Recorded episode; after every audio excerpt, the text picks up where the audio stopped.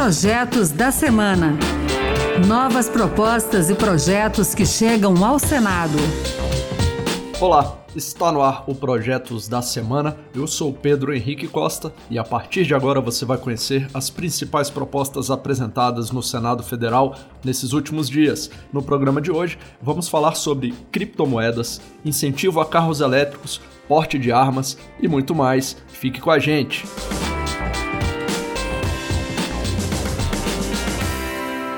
Vamos abrir o programa falando de medidas na economia. Uma medida provisória publicada pelo governo nessa semana estende até 2023 a possibilidade de remarcação de eventos culturais cancelados pela Covid-19.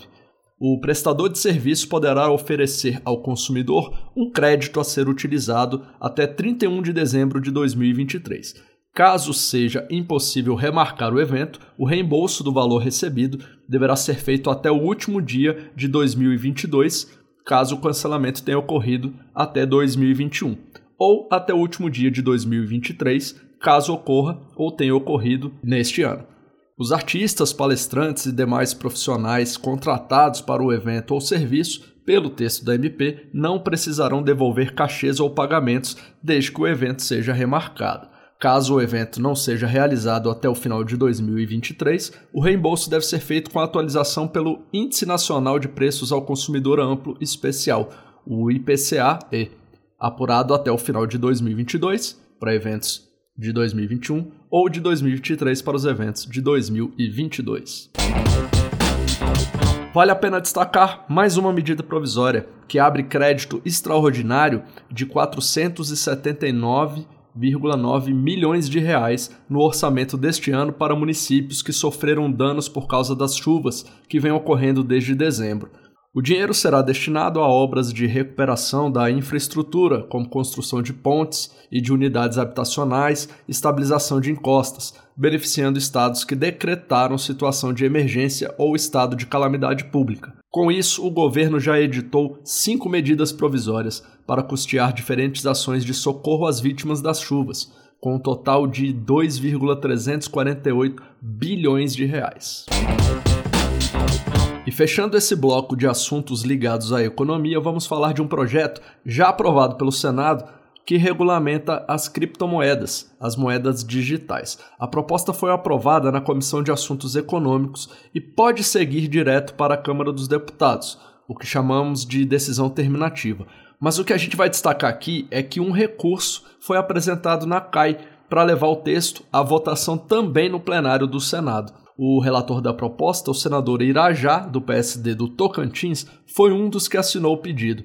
Pelo regimento do Senado, o requerimento precisa ser assinado por pelo menos um décimo dos senadores para que seja encaminhado à votação em sessão plenária. O senador Irajá destacou que o principal objetivo do projeto é estimular a novidade e, ao mesmo tempo, proteger o investidor, e que várias instituições participaram do processo de construção do texto, tanto autoridades públicas, representantes do mercado, quanto atores da sociedade civil.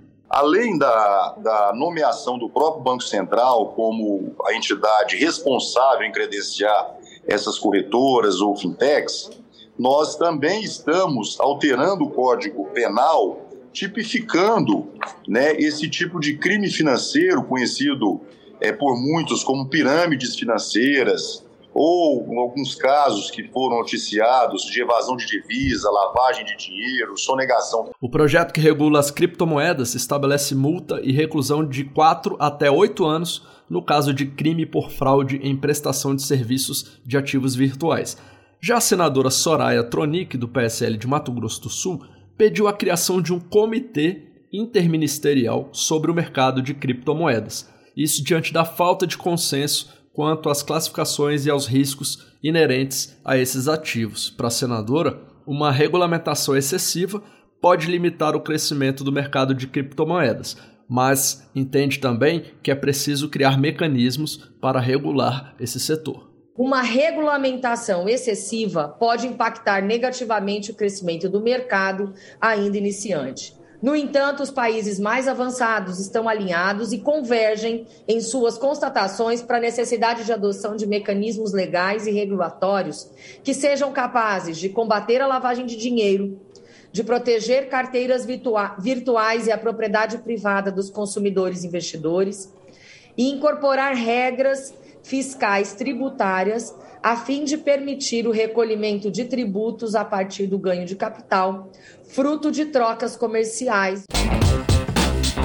Vamos falar de direito do consumidor. Esse projeto concede isenção de imposto sobre importação para veículos elétricos e híbridos. A ideia é aumentar a abrangência do benefício que já é concedido pelo Poder Executivo para a importação desses veículos elétricos e híbridos e também colocar o Brasil no mesmo caminho de países que já estão avançados na mudança de fonte de energia para os veículos. O autor da proposta, o senador Irajá, do PSD do Tocantins, reforça que o incentivo não poderá ser retirado sem o aval do Congresso Nacional e vai valer até 31 de dezembro de 2025, o que, segundo o senador, vai gerar segurança jurídica para as empresas que pretendem investir nesse setor.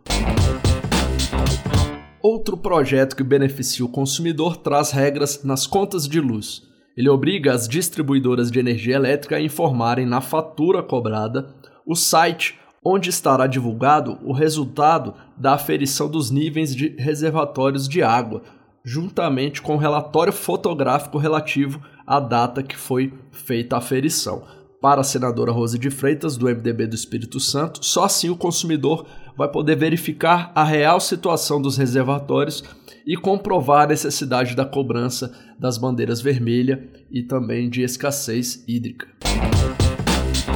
Chegou a hora de falar de educação. Esse projeto do senador Rogério Carvalho, do PT de Sergipe, permite que as faculdades de curso superior possam ofertar uma graduação combinada. O que seria isso? Consiste na possibilidade de o um estudante poder se formar em uma disciplina, como engenharia, por exemplo, mas também concluir uma segunda capacitação em língua estrangeira e assim ter mais chance de entrar no mercado de trabalho ou ampliar a sua área de atuação profissional. Rogério Carvalho lembra que essa graduação combinada já existe em alguns países, como Estados Unidos e Canadá, e que essa possibilidade pode ajudar a diminuir os índices de abandono nas faculdades, que hoje no Brasil é bem alto, 30%. Por fim, vamos destacar um projeto que trata do porte de armas de fogo. A Comissão de Constituição e Justiça está analisando o projeto que permite aos colecionadores, atiradores esportivos e caçadores o transporte de uma arma curta para pronto uso durante o trajeto entre o local de guarda do acervo e o local de treinamento, prova, competição ou caça. O texto não teve consenso ainda na CCJ. E nessa semana, o senador Eduardo Girão, do Podemos do Ceará, apresentou outro projeto sobre esse tema. Ele propõe penalidades para as entidades de tiro desportivo e caça e seus dirigentes ou sócios quando os filiados, com conhecimento da diretoria, adquirirem ou desviarem armas e munições para organizações criminosas. Girão condenou a atitude de falsos esportistas que não praticam o tiro e querem apenas ter direito de portar armas livremente pelas ruas. Casos de arma legalmente compradas desviadas para o crime. Isso tem sido uma constante. 90% desses novos CACs que cresceram, 90% não são atiradores, não participam de campeonatos nacionais nem internacionais. 90% são apenas de direito, mas não de fato atiradores. Querem o porte.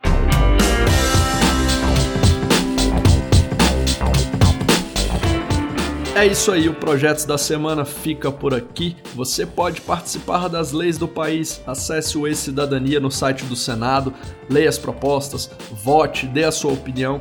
Você pode até apresentar uma ideia que, se tiver o apoio da internet, pode se tornar um projeto de lei. Olha que interessante. Acompanhe o programa Projetos da Semana na Rádio Senado toda sexta-feira, às duas da tarde e sábado, às 8 da manhã. O programa também está na internet, é só entrar no site, baixar para escutar quando você quiser. Se preferir, o podcast também está nas principais plataformas. Eu sou Pedro Henrique Costa, muito obrigado pela sua companhia e até o próximo Projetos da Semana. Projetos da Semana. Novas propostas e projetos que chegam ao Senado.